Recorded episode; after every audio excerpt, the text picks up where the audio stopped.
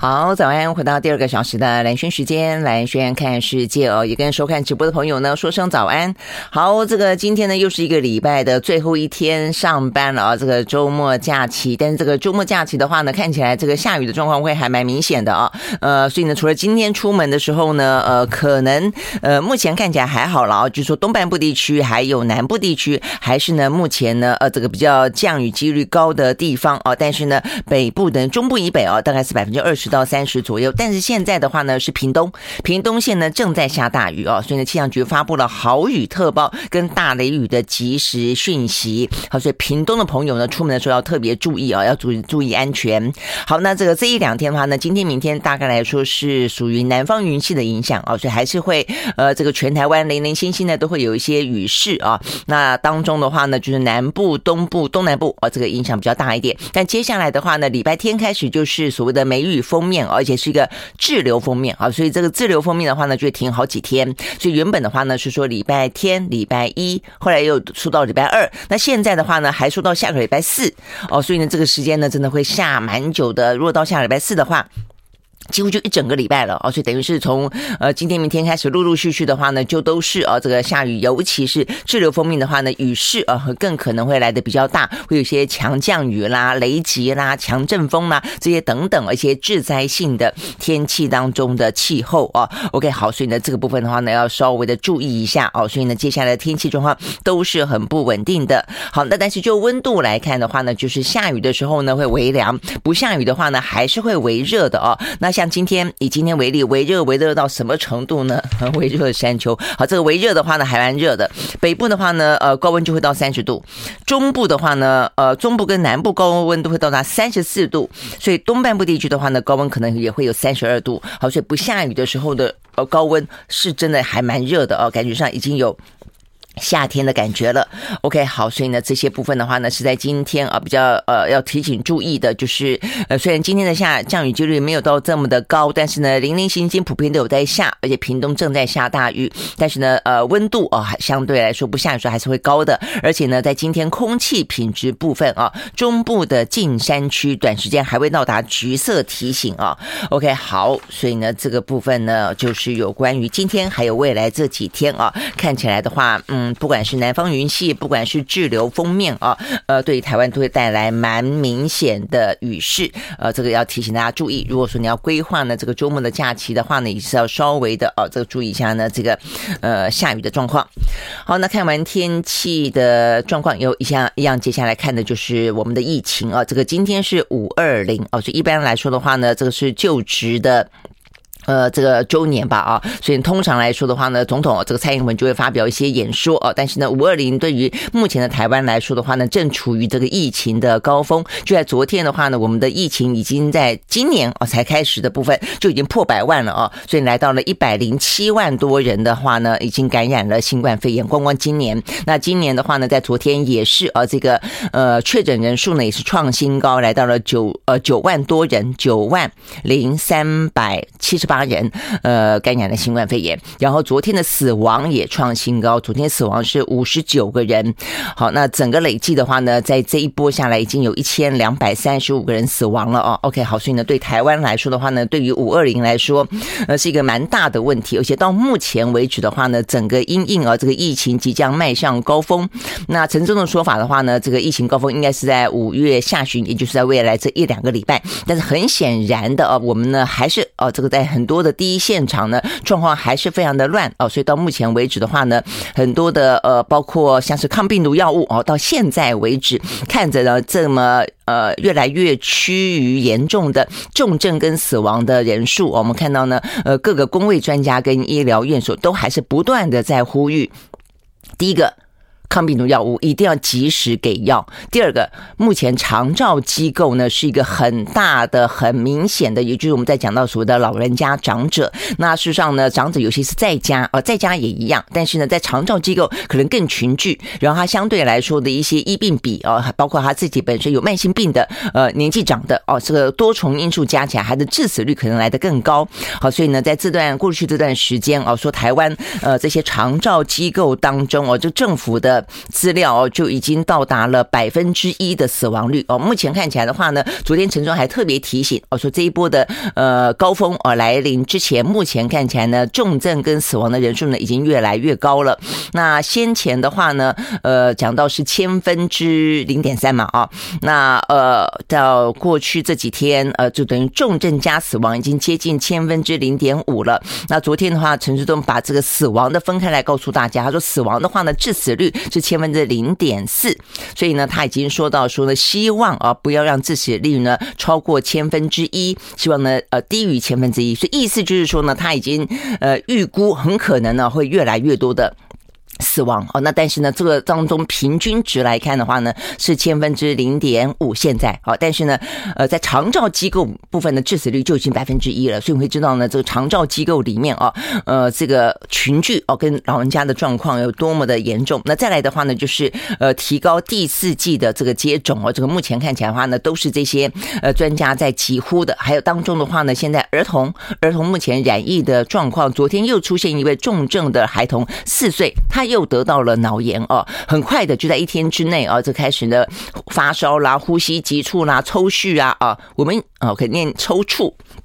以前我们都教说要念抽搐啊，现在都说要教念抽搐。好，这个抽搐，然后的话呢，呃，就是呃这个并发脑炎啊，所以呢，这个部分的话也是啊，目前一个蛮蛮严峻的状况，就是老老人家还有儿童的脑炎、脑呃儿童的重症跟死亡都是啊这个蛮严重的。好，所以呢，这些部分的话呢，该怎么做哦？OK，好，所以呢，在今天五二零的呃这个日子里面啊，格外的显得。希望是越来越好啦，否则的话会会非常的讽刺啊。那因为对于呃目前这个蔡英文非常信赖的啊这个陈时中，几乎呢完全授权给他啊。只有在前段时间快赛季买不到的时候，蔡文第一次说话。那之后的话呢，也都觉得说台湾表现得很好。但是呢，你走到第一线去看看，自己好不代表所有人都好啊。你对一个总统，你是要照顾全民啊，你会知道家里面有老的有小的，呃这些人他们有多么的紧张。然后呢，要去处理一家公司，不管大不管。小的时候呢，如果不断的有确诊，不断有居隔，你要知道这个人力的调度有多么的辛苦。你要知道说呢，在这个第一线照顾这些人的，呃，医生啦，啊，护理师啦，老师啦，啊，这些。呃，这个警察们啊，有多么的多么的呃，目前看有多么的紧张，还有基层的这些行政跟卫生人员哦，所以我觉得这一部分都是需要同理心，更何况对于决策者来说，更需要你的决策正确、快速，然后呢，把资源放下去哦。好，所以我们来看一下有关于这个相关的数字。好，那在这个今天的数字当中，我们刚刚讲到了，就是死亡呃，就是确诊人数啊是九万零三百三十一，然后呢，死亡的人数是五十九。那当中的话呢，目前看起来。我们的呃这个新增的中重症是一百九十一哦，所以坦白讲人数也还蛮多的。那所以呢，昨天陈时中提醒的就是希望致死率哦，但是呢，我刚刚去查了一下资料，因为我有这个印象哦，就在九四月二十四号那一天啊，四月二十四号那一天的话呢，陈时中还说他希望台湾的致死率可以跟纽西兰一样。那纽西兰是多少呢？千分之零点五，就我们先前跟大家讲过这个数字了啊。那所以本来我们是低于他们的，那现在的话呢，已经很快的哦，我们现在的致死率已经到了千分之零点四了哦。那 OK 是很快的就会超过纽西兰，所以呢，那个时候。陈忠还说，我们大概会以纽西兰为目标，我的模我们的模式跟曲线会跟纽西兰很像，但很显然的，我们也不过疫情爆发到现在，呃，四月初吧，好，到现在比较明显的是四月到五月两个多月的时间，我们的致死率已经快要超过纽西兰了，好，所以呢，现在呢，陈世忠把这个标准放宽了一点，就说好，那我们希望不要呃超过千分之一好了，好，那当然千分之一也还不算高哦，只是说呢，我们原本的设定的目标纽西兰我。就说，其实。设定目标不是用嘴巴说，纽西兰做了多少事情，让他现在是一个全球都认为，即便是经历过新冠肺炎，还算是全球从两年多前的模范生到现在也还是模范生。但对我们来说，不是嘴巴说要像纽西兰就可以像纽西兰。他在快筛剂，他在 PCR，他在相关的呃这个津贴该给的津贴，相关的非常清楚的一些居家隔离确诊的指引，相关的投药，他都做得清清楚楚哦。好，所以呢，我们不到两个月就已经。很难像纽西兰了。好，那这个千分之一会像谁呢？好，这个韩国，韩国的话是千分之一，但没我们要知道韩国的确诊率非常高哦。好，那但不论如何，呃，这个韩国是千分之一，那日本是千分之二。哦，那呃最希望不要的就是在亚洲呃临近的是香港，香港是千分之八，我说的是死亡率。好，那所以呢，现在呢，陈志忠已经把我们的死亡的人数哦，这个放宽到希望是千分之一以下、哦。但千分之一的话呢，人数也不少。他最近也说了，如果是千分之一的话，代表还会有三千多人死亡。你要去知道这三千多人死亡，可能三千多个家庭哦，所以呢，我觉得觉得讲这种话好像都很很轻易，有没有？这就是这个，那所以你要尽量去避免啊。哦，所以我觉得大家都已经拼命在讲，讲到我们都觉得很讨厌自己了，就啰里啰嗦的。呃，如果说我们真的很坏心，很早我们都都不讲，就等你做了不好，我们再来骂你。这是我们很早就在讲，从国际之间出现一个状况，然后用什么方法去应应，我们就在讲，就在提醒啊，抗病毒药物到现在今天呢。黄立明啊，这个台大医院的呃，这个儿童医院的院长黄立明还在建议，你要怎么样让致死率像陈时中说的，能够不要那么快的飙上去？你超过了纽西兰你就罢了哦，这个不要再超过这个韩国了。好，所以让致死率呢低于千分之一。我刚刚讲的就是黄立明呃给的建议，第一个扩大呢呃这个快筛阳，他觉得快筛阳就叫确诊，不要只限三大类，通通都是这个样子。所以因为这样子快筛阳确定之后确确诊。不要再做 PCR 的话，可以第一个，你让医疗的人员可以专心去照顾中重症，不要再一天到晚帮你做 PCR，因为几乎呢现在就是说九成多，你快筛阳就是 P PCR 就是阳嘛，要不然顶多筛两次也可以哦。就是说你让真正有能力去救治大家的人做真正救治的工作，好，这第一个。第二个，你快筛阳就确诊，你可以尽快投药嘛，所以呢尽快投药是重点。I like 回到蓝轩时间啊，所以我们刚刚讲到呢，这个台大儿童医院的这个院长黄立明啊，这个建议啊，让致死率呢可以低于这个陈志东所说的这个千分之一的话呢，他建议啊，这个扩大呢快筛阳啊这个确诊的对象，不要仅限于现在的三个对象啊。他说最主要的话呢，当然就还是呃这个六十五岁以上啊这一些长辈，还包括了一些免疫不全的，还包括了一些慢性病的等等的高风险的对象，都应该要尽快的确诊啊。这个确诊的话，就是用快筛阳的方式。这样的话才可以尽快的投药啊。那再来的话呢，长照机构减灾。哦，所以我刚刚讲到了有关于长照机构在过去这段时间，呃的致死率哦是高过于其他的任何的一般的长者的哦。那呃，这个昨天我们讲到这个陈秀熙哦，他也说了，这个现在的长者的死亡率也高过过去的任何一个五年当中的任何一年的哦。所以呢，现在看起来的话呢，真的就是呃长者，而且呢长者有慢性病的，那长者呢住在长照机构的啊，又有慢性病的呃，这个看起来呢呃可能更是呃这个当。当中呢，非常啊，很可能会遭遇到重症死亡的哦。到目前为止的话呢，指挥中心统计的数字啊，全台湾的住宿型的机构，当然这个不包，不是只有啊这个长照机构，还包括了一些精障等等的。我们待会再说，呃，这个精神病院啦，或等等的一些收治啊，这个现在目前看看也是啊不断的爆群聚。我们先讲这个住宿型的机构染疫状况，到昨天为止统计，六百六十五家的住宿型机构呢都是通报确诊。啊，就都有确诊六百六十五家哎，那当中的话呢，有四千多个住民，然后呢，一千九百多个，接近两千个工作人员呢都确诊。好，那所以呢，呃，现在我们讲过这个要所谓的增加他们的一些第一线的啊这个医护人员的福利这件事情，我觉得呃，防呃指挥中心有听进去一些啦。所以我记得讲完以后的第二天啊，长照机构的这些照护人员就说呢要增加他的津贴啊，但是那急诊室呢？哦，我就像急诊室的，你不觉得他们很很辛苦吗？又要照顾一般的中重症，然后又要照顾这些要当初要 PCR 的，然后呢又有这些要抢着去搞弄保单的哦，等等，呃，真是人仰马翻哦。那好，但是。我们要讲的是哦，这个所以呢，有关于住宿型的部分，确实现在是一个染疫当中的重点，而里面的老人家呢，更是可能致死率会比较高。那刚刚讲到呢，这个住宿型的群聚的话呢，在昨天呃传出来有两个地方哦，都是呢算是精神专科医院爆出呢大规模的呃这个群聚的染疫，一个呢是花莲的玉里医院啊，这个呃著名连同工作人员总共三百七十五个人群聚感染。呃，OK，好，那这个台中，台中有个青海医院，目前的八十五个确诊。OK，好，所以呢，这个目前看起来状况呢都是来的哦，很危急的，呃，要特别的，必须要去停止这个事情继续蔓延啊！不要忘记，香港之所以重症死亡率这么高，就是长照机构，就是这些。住宿型的机构啊，OK，好，那所以让他的话呢，死亡率呢，呃，是来到了千分之八。好，所以呢，这个部分的话是讲到我们呃这个医生的建议，致死率怎么样压低？那但是呢，致死率压低不只是啊这个老人家，我们就要讲小朋友。小朋友的话呢，是一个一个都是宝啊。呃，我们现在每一年也不过出生十六万人。呃，所以呢，如果说到现在为止啊，这个你会发现现在的儿童就已经有两个哦，这个是死亡的。那重症的话呢，到目前为止已经七例了。那当中的话呢，脑炎的是比较特别的啊，因为昨天已经第三例并发儿童脑炎。所以我们刚刚讲到的那一例哦，就是呢四岁的女童，她没有慢慢性病史哦，就身体好好的，但是呢发病当天啊，就是发烧咳嗽，那复急诊之后全身抽搐，然后呢就收治，收治了之后的话呢，因为孩童五岁以下没有办法用抗病毒药物，好，只能够用瑞德西韦跟一般比较传统的，所以很快的就出现了并发脑炎，收治到加护病房去了啊。现在正在跟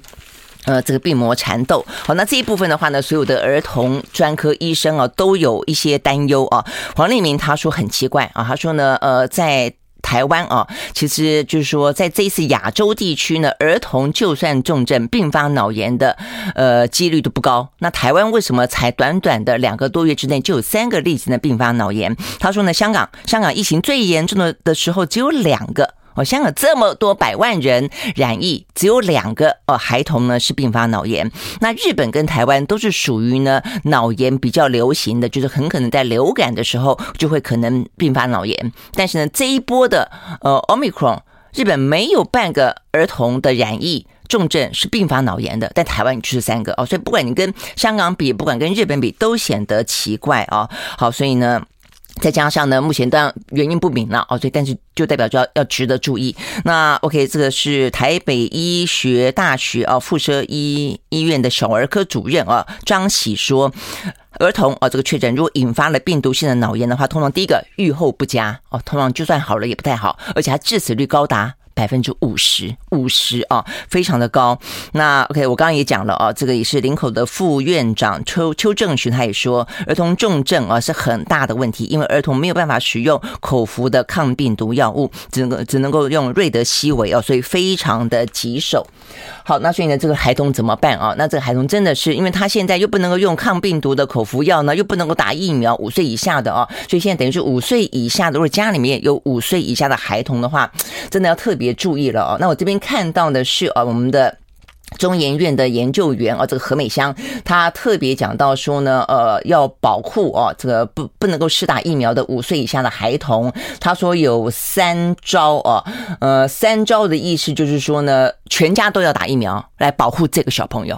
哦，所以呢，全家要打的包包括了这个长者要打第四剂哦，因为他们本身就是容易被。病毒侵袭啊，所以他们自己保护他们啊，但是呃，大家都打的时候呢，就等于是保护弟弟妹妹啊，保护呢呃这个孙子孙女。那再来的话呢，就是不要把病毒带回家啊，所以呢，尽可能的就是要消毒干净、清消之后再抱小孩。然后最好的话呢，就是每一个礼拜啊，可以快筛个两三次，确认大人的状况。所以意思说，大人都要好好的啦。意思说，大人要好好的，然后呢，呃，青少年要好好的，那不要去传染给家里面的小宝宝，大概就是这个意思。那怎么样子好好的呢？打疫苗、清消、快筛。好，那问题是一个礼拜要两次快筛的话，那还是一样嘛？快筛剂还是要够。好，那这个部分呢，等等啊，这个是目前看起来。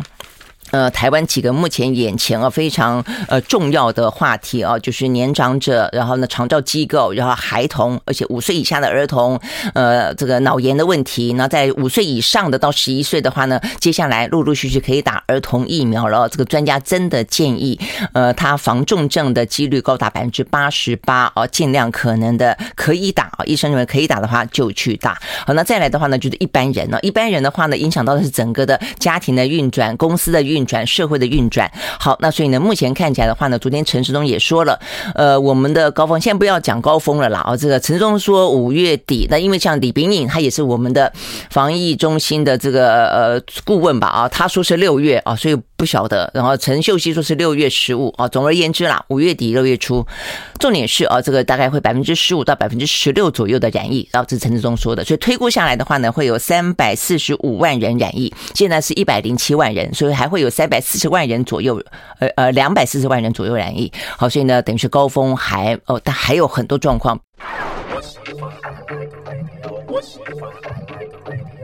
好，回到连线时间啊，那 OK，除了我们刚刚讲了几个重点之外的话呢，再来的话呢，昨天呢，侯友谊呢再一次的呼吁啊，这个总统跟呃这个院长啦，陈时东啊，多到第一现场来看一看啊。他表示呢，这个基层的呃这些空床，因为现在讲到，因为新北市重点是新北市啦，这个新北市呢是全台湾染疫的人数最多的地方嘛，这个两万多已经突破两万多人了哦，所以它相对来说的话呢，我相信它的重症住院的呃比例就来得更高哦。那所以呢，尽管昨天陈忠还在讲说的话呢，目前的空床率啊，说到目前为止的话呢，够啦啊，他就说呢，呃，全国的空床率是五成，双北的空床率是三成，北区呃是四成啊，所以呢，虽然双北的床数相对少，大家终于昨天在说，还要透过区域联防来调配，早就应该这样子了啊，但是呢，好，不管怎么样啊，就算是调配，那呃也是比较轻的才可以往南部送啊，如果说你这正在重当中的话呢，呃未未必适合送了啊，那重点在于说呢，碰到这个状况，侯友友谊啊。他还是认为啊，这个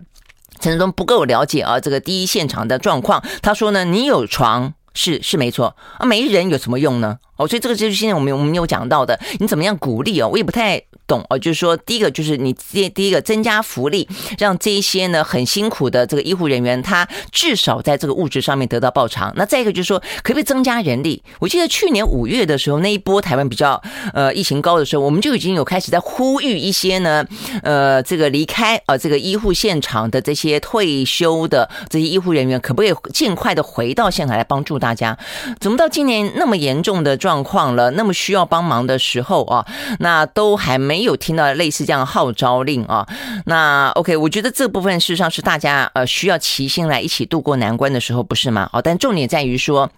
这些是一个正正向该做的事情，最不需要的就是口舌之争了哦。好，你说侯友谊讲的话是不是太太危言耸听？哦，昨天的陈时中说他觉得侯友谊讲的太危言耸听了，没闹那么严重啦，什么医疗崩溃啊？啊，他觉得这讲的太严重了。但是我觉得啦，哦，就到目前为止。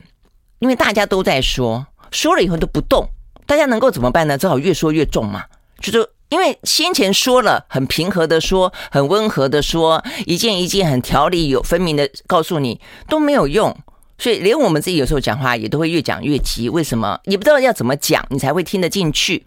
那你说听讲了，你都没做吗？也未必哦。第一个，你你会有些选择性的，有些做，有些不做，也不知道为什么。那有些做得快，但是他们都做得很慢。那所以对于这些在第一线的这个县市长来说呢，他当然会觉得，那我只好越讲越重啊，讲的让你觉得哦，好像这个，而且受到舆论的关注，舆论也可以给你施压嘛。我觉得这就是很，你可想而知啊。所以呢，在这个时间点，大家都是为了。为了民众好，我就简单讲，大家都是为了把事情做好嘛啊，所以我觉得对于陈时中来说。讲危言耸听也不需要啦，你真的好好把事情做好，就不会有人在讲这一些听起来很耸动的话，想要希望你提醒你，然后鞭策你嘛。而且我觉得陈时中的心态也有点点奇怪啦，他就说，呃，他就觉得说，像新北市，他觉得新北市的状况比较多，那当然嘛，新北市确诊人数多嘛。哦，他说新北市的状况老师都多，提出来的问题也比较多。那我们如果做的话，你们都说我们学人家地方啊，我们不做的话，你又骂我们。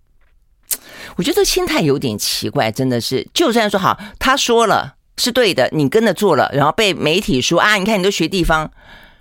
那又怎么样呢？那如果真的做的是为大家好的话，那你你反应的慢了，别人先知道，很多事情也是你先知道啊。如果有的话啦，那我说干嘛去分这个东西呢？啊，所以我觉得就是当你，所以当你心态上面有在这种比较的心态，说哦，如果我做了，人家会说我学你，那所以我就不做喽。是不是这个样子？所以我觉得这些事情真的都是很不好了啊。那我觉得，呃，这些动作不够快啊，指令不够清楚的，不只是啊这个指挥中心。我觉得像防防疫保单，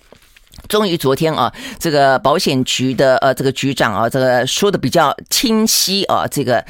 呃也说重话了。他说呢，就算要赔，每天赔一亿也得赔啊。他都每一张保单，只要是你真正经过呢，呃这个签约的啊，呃。就是符合保单契约的话呢，都应该要赔啊，所以呢，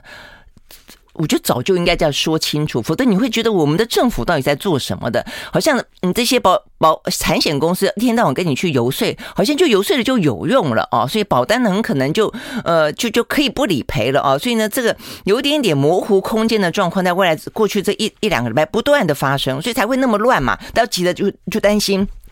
你不赔啊，那还会总而言之啊，这个经过呢，这个朝野立委啊，这个连天来的猛轰哦，我看这个舆论也都是每天炸锅哦，所以呢，保险局正式说已经核保的不管几张，而且对，还有有说一家保险公司你要给人家拉保险的时候呢，要他。拉好几张，赔的时候说只赔一张，有这种道理吗？哦，OK，好，所以呢，终于昨天呢，话说得很清楚了啊，已核保的，然后不管几张都要赔哦，所以呼吁呢，保险公司，如果你担心哦，有什么样周转不过来的等等，你自己及早应应。OK，好，那这个保险公司在去年已经赚了五十亿了，靠这些防疫保单，目前为止赔了十八亿。那虽然高峰还没到啦，但是我觉得第一个也未必真的一定会赔。啊，这个算来算去加加减减，但就算赔了，我觉得也就是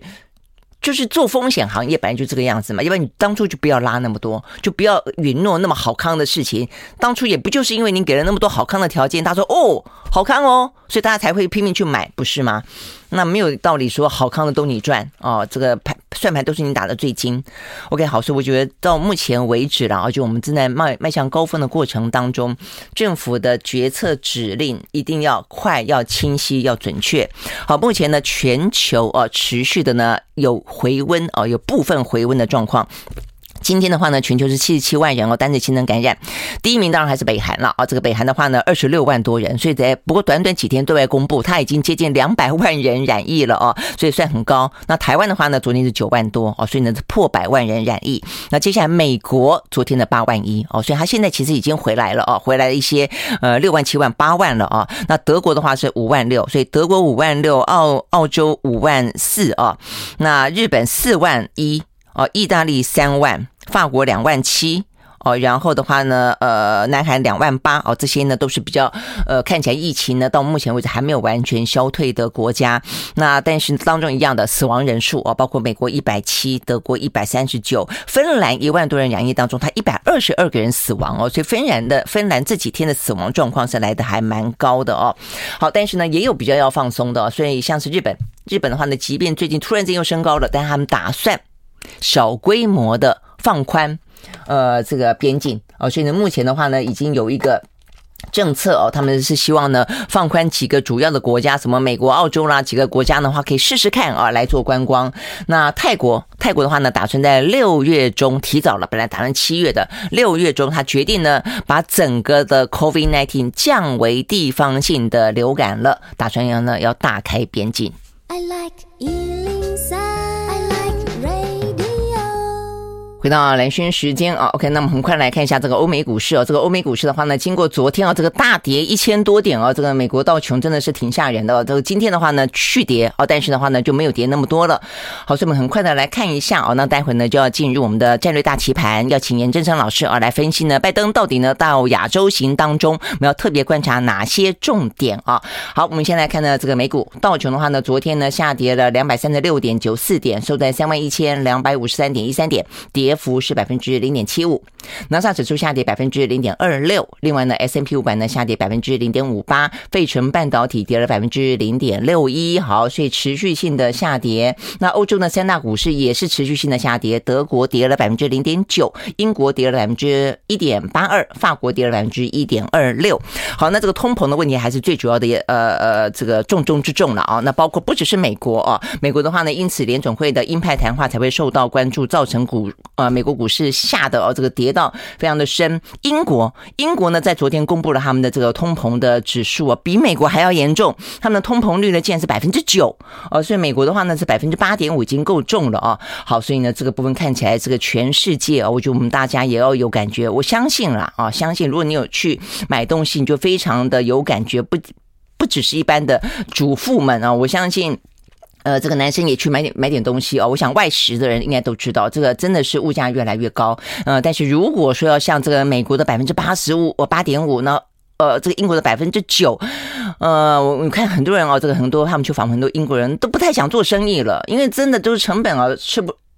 吃不消了啦哦，OK 好，所以呢这个问题确实是还蛮严重的啊，这个导致呢连续的两天呢，其实也不是两天了啦，只是这两天下跌比较严重而已哦，就是呃这个经济的状况都还蛮糟糕的，也因此担心的是经济衰退。好，但是昨天油价呢啊算是上扬的，在纽约部分涨了百分之二点四，收在每一桶呢一百一十二点二一块钱美金。伦敦布兰特原油上涨百分之二点七，收在每一桶一百一十二点零零四块钱美金。OK 好，那我们呢接下来就要看看呢。国际当中的地缘政治了啊，这个拜登呢在今天启程哦，所以对台湾来说，今天五二零也很重要的另外一个意义哦。除了内部的疫情问题之外，就外部来说的话呢，拜登的亚洲行很大一部分就是冲着呢俄乌过后的亚太局势，而亚太局势当中最重要的呢，就是他最主要的战略对手，战略对手的中国，而他手上最大的牌就是台湾哦，所以一般的预料呢，他这一次呢，呃，这个亚洲行里面啊，不管是去见。呃，日本啦、韩国的呃这个领导人啊，他应该呢都会提到呢台湾问题。好，所以呢应该要关注什么？那这个拜登在行前是见了这个瑞典跟芬兰的呃这个总统或总理了啊，这个最主要是北约的部分哦，所以他这方面呃也是呃见了人，表达了他们支持呃他加入北约的意念，然后也国会拨款四千亿美金要帮助乌克兰。好，所以他的重心已经转往了亚洲了啊，所以呢在线上的是严正声老师，老师早安。好，主持人早，各位听众大家早。嗯，OK，好，所以呢，即便我们的政府一开始呢一直都不太赞成呢把台湾比拟成乌克兰，但事实上呢，全世界啊都是这样子看待的。那更何况呢，这次的拜登亚洲行啊，所以你觉得对台湾来说，我们到底要关注哪些重点？哦，我觉得当然就是说会有一些呃，感觉上好像美国欢迎台湾啊。参加这个新的这个这个印太的经济架构，嗯，那但是事实上到底能够做多少啊？其实他没有这样的说哎，他没有说欢迎我们哎，没有就是 open 嘛，open，嗯 嗯，好，OK，开放了，开放了，啊，开放对，哎对对，开放了，开放我们得要怎么加入呢？他没邀请我们怎么加入？呃，那当当然就看到。他这个到现在他自己，我觉得都还没有完全成型啊。嗯，就是你现在还不知道到底有哪些国家会加入这个组织嘛？嗯，那基本上大概，我相信啊，传统的日本、澳澳洲这些一定会啊。对啊，那可能印度应该就是这个四方安全对话这些四方会谈这些成员国会。那韩国大概也有兴趣嘛？啊，那然后可能新加坡啊，或者菲律宾可能会支持啊，但是呃，越南就很难讲，越南看起来就不是很高兴啊。嗯，那所以假使越南一个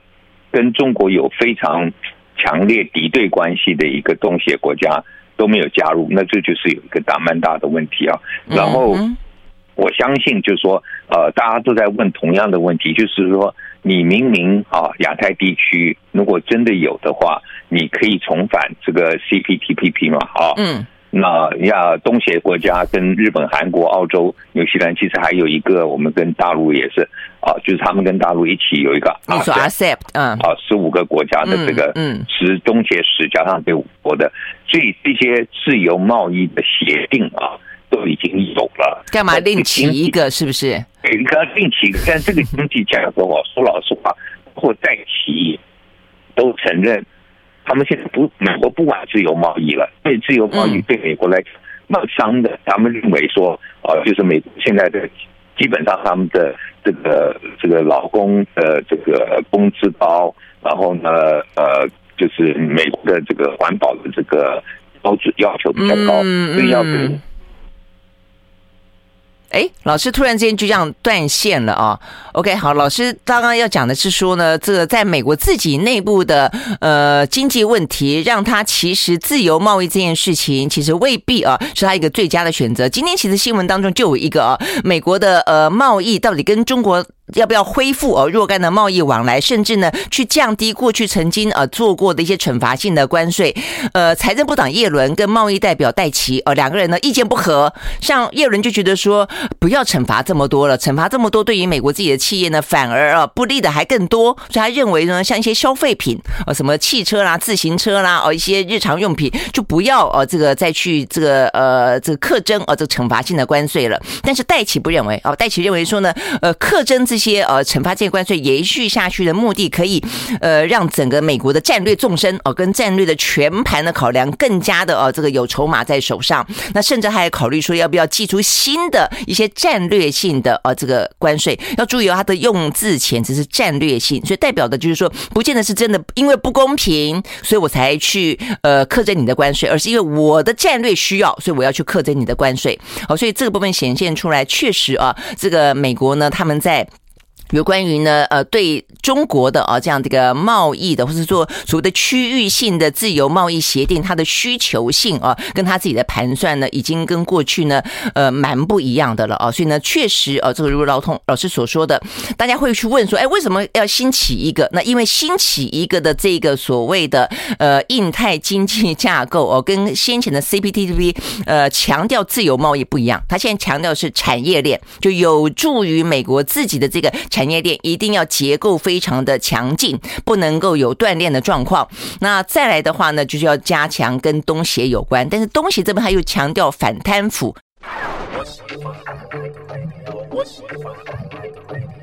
好，回到蓝轩时间啊，那这个今天的战略大棋盘邀请的呢是前正大国关的呃教授的这个严正声老师啊，老师重新上线了啊。那我们很有默契的啊，刚才跟老师讨论一下，原来老师也要讲戴琪啊，所以我刚才也讲了有关于戴琪啊，在老师断线的时候，好，所以老师要我们观察的重点之一就是有关于这个所谓的呃印太的经济架构当中，其实为什么要兴起这么一个？是因为呢，现在美国对于所谓的自由贸易协定，其实已经跟过去的想法截然不同了，对不对？有更多的战略性在里面了。呃，不仅如此哦，嗯、我们讲到自由贸易，最主要有一个就是降关税。美国现在对降关税一点意愿都没有。嗯，啊，那如果你不降关税，根本就不玩自由贸易。那所以戴奇也讲说，自由贸易是上个世纪的东西了。啊，那他现在主要是搞这个这个印太这个经济架构，你看根本没有讲到说什么自由贸易的这个什么架构啊，什么东西不是啊？就是一个经济架构，就是为了。围堵中国，可能切断中国的供应链啊，然后呢，希望中国跟这个东协地区，你知道整个东协地区是中国最大的贸易伙伴嘛？没错，希望把他们 delink 掉，希望就是能够转移。那我觉得这个是美国的目的。那可是我刚才有提到，就是说不是所有的东协国家一定会站在美国这一边啊。是，那可能这种传统上比较自由一点的，像金。像新加坡会，那可能菲律宾因为跟美国传统上泰国有一些安全的协定，可能也会，但是其他的国家看起来就不不一定会参加嘛。嗯，特别是我们讲说啊，这个这个辽国的这个柬埔寨这些，嗯，啊，缅甸这个，我想大概都不会参加。美国也不在乎他们啊，说老实话，嗯，但是美国我相信比较在乎是越南。嗯，那我觉得越南感觉上他也觉得说跟美国好像对他也不是那么。重视啊，包括我们讲说前面啊，就是这个东协四个国家领袖到美国去跟拜登见面啊，他们越南的领导人连一个这个双边会谈也没有，哎哎哎，旁边的双边的都没有拿到嘛啊，那我觉得就是美国很奇怪，你那么重视日韩，那你又希望就是啊。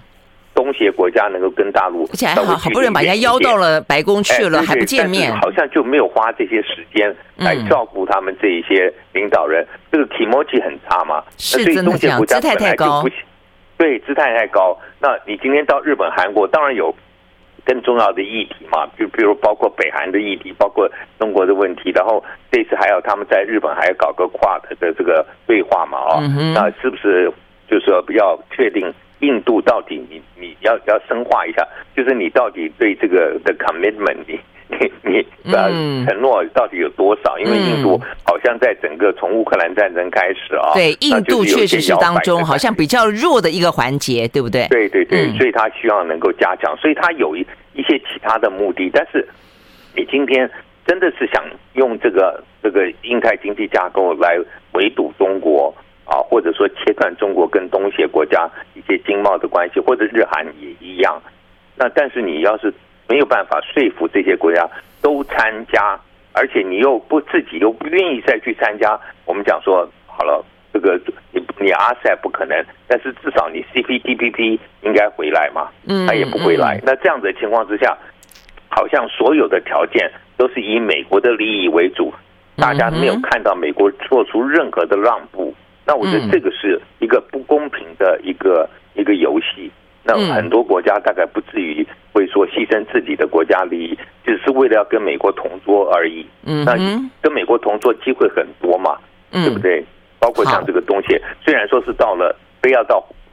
华府去，但是也是算是同桌了嘛。嗯嗯嗯，好，所以老师意思是说，即便现在在俄乌已经达到了一个，反正对美国来说就是牵制住了俄罗斯，所以还是可以把重心转往。呃，亚洲，但他此行看起来，我们要关注的就是说，他有没有办法可以去呃复制一个团结的，因为他现在已经呃俄罗斯的关系已经有了一个团结的，相对来说啦，团结的北约，他可不可能有个团结的印太？所以目前看起来的话呢，呃，老师的分析几率并不高，但他想要这样子做，这是第一个。那第二个呢？那台湾呢？因为先前有提到说呢，他可能会在见呃日向呢岸田文雄的时候呢，双方会发表联合声明啊。那因为当然最近共军在我们的东方的海海面这边，它的一些辽宁舰等等的演习也越来越多，因为它也假想敌，也就是美日联手嘛，甚至还加上澳洲等等。那所以呢，在这样的一个状况底下，美日之间的呃联合声明可能就会具有更多的战略，甚至是一个军事上的一个呃防堵的或者防御的一个意义了啊。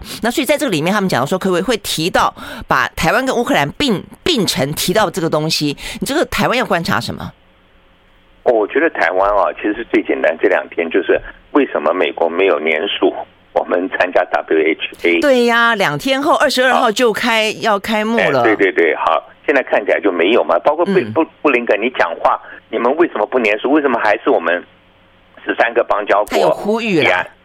啊，他的呼吁没有用，你要联署啊。哎，呼吁没有用，我觉得你要联署。最擅长的就是呼吁。哎，对，就所以，如果说这个做不到，你下面其他任何的承诺，我觉得都是假的，因为这个其实是最基本的人道的关系啊。嗯，那个作为你如果能够基于人道考量，我觉得来提参与提案，嗯，我觉得都是好事嘛。是啊，啊，不需要你主动提案，你参与提案。我觉得都可以，可是你这个这个没有做，那其他这些安全的东西，那就是基本上从我们的角度来看，就是你完全是以美国自己的利益为主，而不是以台湾的利益为主。因为参与 WHA 真的是以台湾的利益为主啊，啊，而不是就说是美国的。美国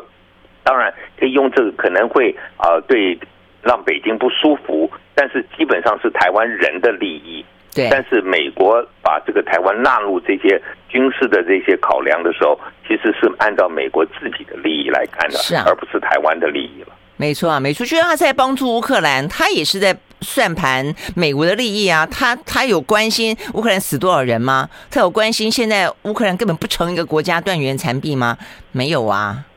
所以我就相信，你看，这现在在美国的，包括福斯电视台啊，包括一些共和党的参议员也开始在质疑嘛。就是说你这样子啊